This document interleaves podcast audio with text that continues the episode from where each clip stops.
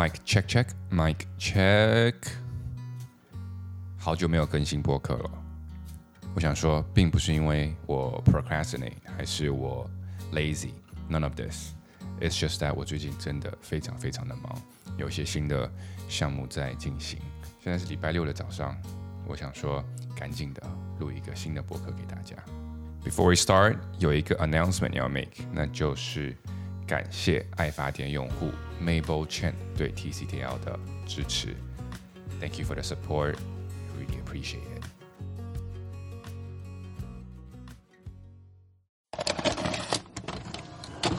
今天我们要来说一个我觉得很重要的，可以适用于每一天的一个思维方式，那就是有可能你们已经听过了，那就是如何透过现象看本质。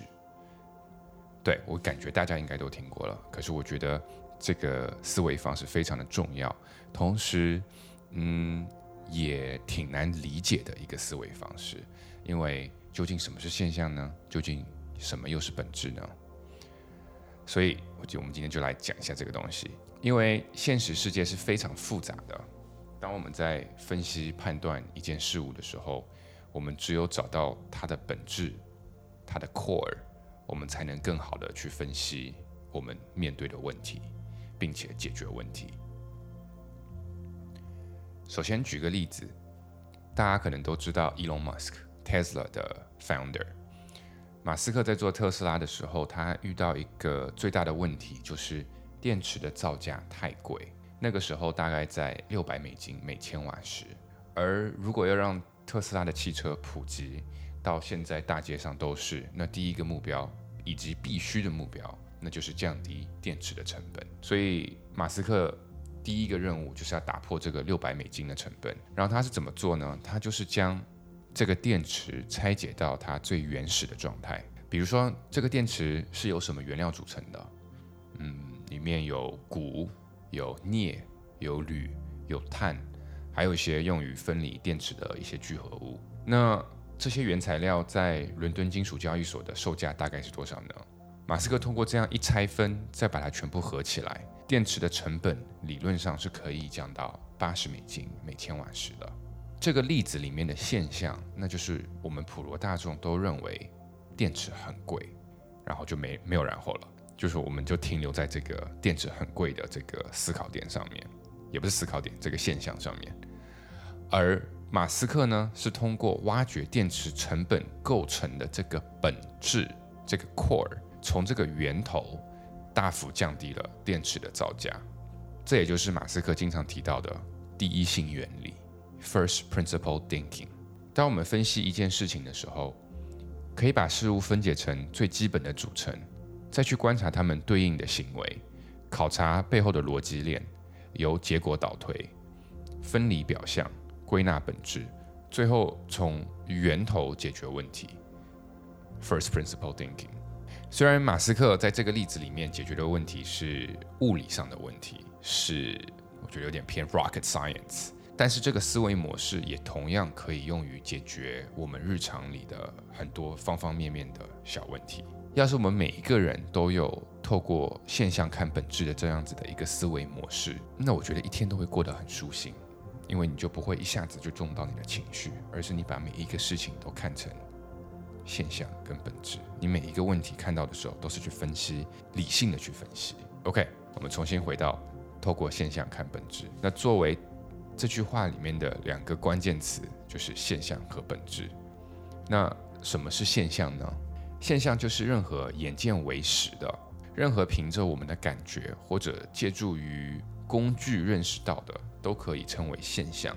比如孩子哭闹，家长通常很容易做的事情就是大声吼一下，或者给他一巴掌，然后小孩子就立马消停。这是一个现象，然后。呃，就又比如你头疼，然后我们的第一个反应就是吃头痛药。这些头痛、这个孩子哭闹，这些都是现象。我再举一个例子，比如说开灯，我们会按一下开关，灯亮了；再按下开关，灯灭了。这是很表面的一个现象，而本质是藏在现象之中的东西，是无法凭感觉来认识的一个东西。我们需要过滤掉一切表面现象后，然后那个剩下的东西就是它的核心点，就是它的本质。比如说我之前说的孩子哭闹，是的，你一大声一巴掌，孩子表面上确实安静了，可是你有想过他为什么哭闹吗？是不是他身体有什么不舒服？是不是他在幼稚园里面遇到了一些什么事情？你有想过他哭的这个本质的原因吗？又比如说我刚刚讲的开灯的这个例子，你有可能觉得只是按一下那个按键，灯就亮了。可是你有想过，你按下去在墙壁背后里面产生的这个电路是怎么操作的？然后让这个灯亮，这些是需要你深度思考，你才能去发现的东西。当然，现象也是非常复杂的，是无穷无尽的。所以，虽然展现在我们所有人面前的现象有可能都是一样的，但是有可能我们看到的现象也是完全不一样的。比如说，苹果从树上掉下来砸了很多人，很多人可能觉得哦，这个苹果熟了。可是这些人里面有一个人叫做牛顿。他看到的是什么？他看到的是万有引力，是 gravity。再比如，我们看到的天空是蓝色的，但在别的动物视角里，也可以是黄色的，也可以是灰色的。这样就出现了一个十分有趣的反差，那就是其实很容易被我们认识的现象，现象的这个世界是非常复杂的，而不容易被我们认识到本质的世界却是非常简单的。我们如何将某一类复杂的现象归纳为简单的本质，是我们要学习思考的一个问题。我又想到了一个现象 vs 本质的一个事情。之前我有一家常去的餐厅，他们一开始菜品和服务都做得还蛮不错的，后来慢慢的菜品的质量开始下滑，那 obviously 他们的 business 他们的收入肯定是下降的。那这里面这个现象是收入下降，所以。餐厅的解决方法是上调菜品的价格，因为这样子就可以弥补收入的下降，就可以解决这个他们看到的这个表面问题。可是这样做只会加速它的倒闭，因为你解决了这个问题根本不是问题的本质。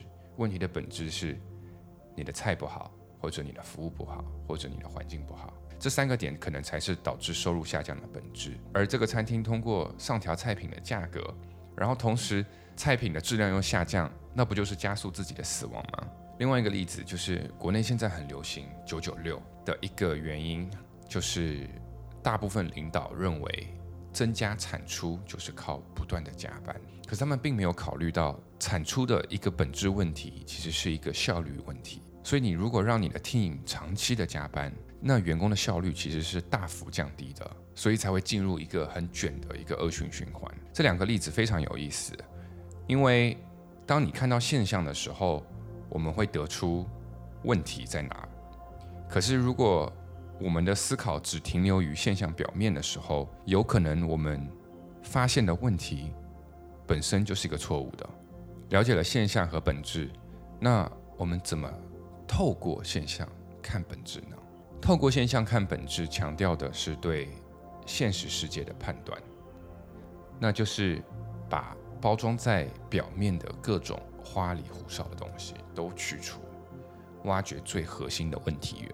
现象跟本质之间是相互关联的，也就是说，任何的现象，包括假象、真相，它归根结底都会受到这个本质的约束。本质也是由各种现象归纳出来的，是不是有点绕？OK，Hold on，It's OK，Let me explain。我又想到一个现象 vs 本质的故事。我知道一个服装品牌。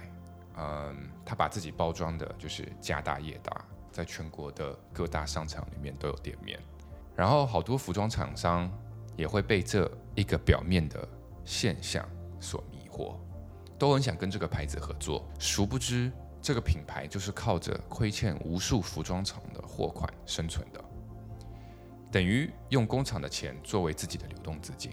可是你会很惊讶的发现，很多人都会。很容易的被这个牌子的表面所迷惑，也就是说，很多人都其实无法透过现象看本质。这其中最大的原因，就是因为我们的思维其实是非常懒惰的。我们的思维懒惰到让我们只停留于我们看到的表面。其实只要我们再多挖一点点，再多思考一下。比如，你可以去看一下这个品牌门店，在门口坐个五个小时，看看它的人流量到底是什么样的；或者可以去它的淘宝店、天猫店看一下他们的网上的营收情况。因为毕竟做服装品牌的核心本质就是卖衣服。那如果卖不动，同时还在全国各地开店，那这公司肯定有问题啊，肯定没有良性运行，这里面肯定有 bug。所以你跟他合作，可能一开始付款还可以，可是慢慢的付款周期就会变得越来越长，然后这个窟窿会变得越来越大。But anyways，这听起来是不是有点像 P to P？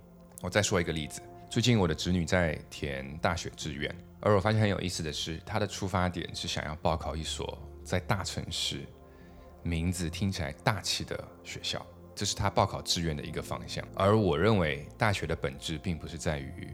名气，而大学的本质是教会你一项你未来可能想要从事的职业的技能，是通过这个机构学一项自己很喜欢的科目。因为毕竟我们都读了十二年的苦书，终于有一个四年可以选自己想学的东西，而大学终于是一个我们可以有选择权选自己喜欢科目的时候。所以这个时候，如果我们只为名气选择，那很有可能，你选的这个专业会让你四年大学都读得非常痛苦，更不要说毕业以后还想从事这份职业。因为选一个名字听起来好听，在一个不错的城市的大学，有可能进那个大学前，可能一切都听起来很好，看起来很好，可是也就停留于这一刻了。这因为这不是大学的本身的一个这个机构所存在的本质，它不是提供面子工程。它更多是提供一个 knowledge 的输出吧。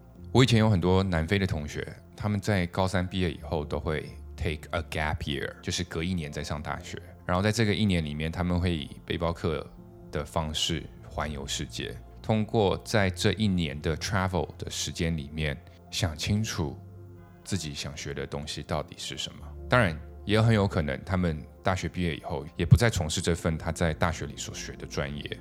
可是这不重要，因为起码在读大学选专业的那一刻，他是非常清楚知道此时此刻我想学的东西是什么。那为什么我们很难透过现象看本质呢？一个是因为我们受我们自身思维和知识的限制，因为我们每个人的学识、认知、眼界都有一定的局限性。比方说，你不是英国的贵族。那你也永远想象不到他们生活究竟是一种什么样的体验。就算你看再多的电影，看再多的 Crowns，看再多的 Netflix，你永远也体会不到他们真正的感觉是什么。这就是我们的认知盲区，导致我们无法全面的看待问题。然后，在我们没有办法全面看问题的时候，我们同时还很容易一下子就动到自己的情绪。第二个导致我们无法透过现象看本质的，就是我们大脑。很懒，我们的大脑在遇到比如说类似的事情的时候，它其实会自主的快速做决定。就像前面打的比方，比如说，就像前面打的比方，如果你头痛了，然后吃完头痛药，然后就不痛了，然后你大脑就会形成这一个呃因果关系，所以在你下次头痛的时候，它自然的就会说吃头痛药，然后这样子一直重复。这种叫做思维捷径，它很容易下意识的让我们忽略问题的许许多多的因素，就好像为什么现代人永远记不住路一样，因为我们下意识的就会用手机地图，所以我们失去了这个方向的思考方法或者思考能力。对，没错，解决问题的速度确实变快了，但是我们慢慢的失去了思考的能力。所以，下次当你在遇到问题的时候，你先别烦恼，尽可能把自己放在更多的角度来观察这个问题。你可以在遇到事情的时候问自己：这是现象还是本质？这是现象还是本质？然后重复的问自己这个问题，尽量把现象和本质分离清楚了。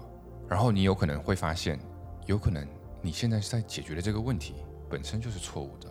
比如说，你的数学老师如果让你求证。一加一大于二，然后你就抓破头，一直在想如何求证一加一大于二。那显然这个问题本身就是个问题，因为你无论怎么用功，都不可能证明一加一大于二啊。所以调整视角，有可能你本身看到的问题根本不是问题。另一个可以尝试的方法就是不停的问 why，为什么？如果你可以对一个事情一直重复的问 why，一层一层的往下挖，那其实代表着你的大脑正在深度思考，因为你的每个问题都来自于你的深度思考。而当你在每次问为什么的时候，你其实就离本质更近了。OK，今天就先到这儿。这期播客可能是 TCTL 有史以来最长的播客，因为我觉得讲着讲着，我就觉得本质跟现象这个事情还蛮难讲清楚的，然后可能讲着讲着也会有点绕。But I hope you guys can get something out of this episode。希望这期有帮助到你们一点点点点。All right, have a good day, and I'll see you next time. See you.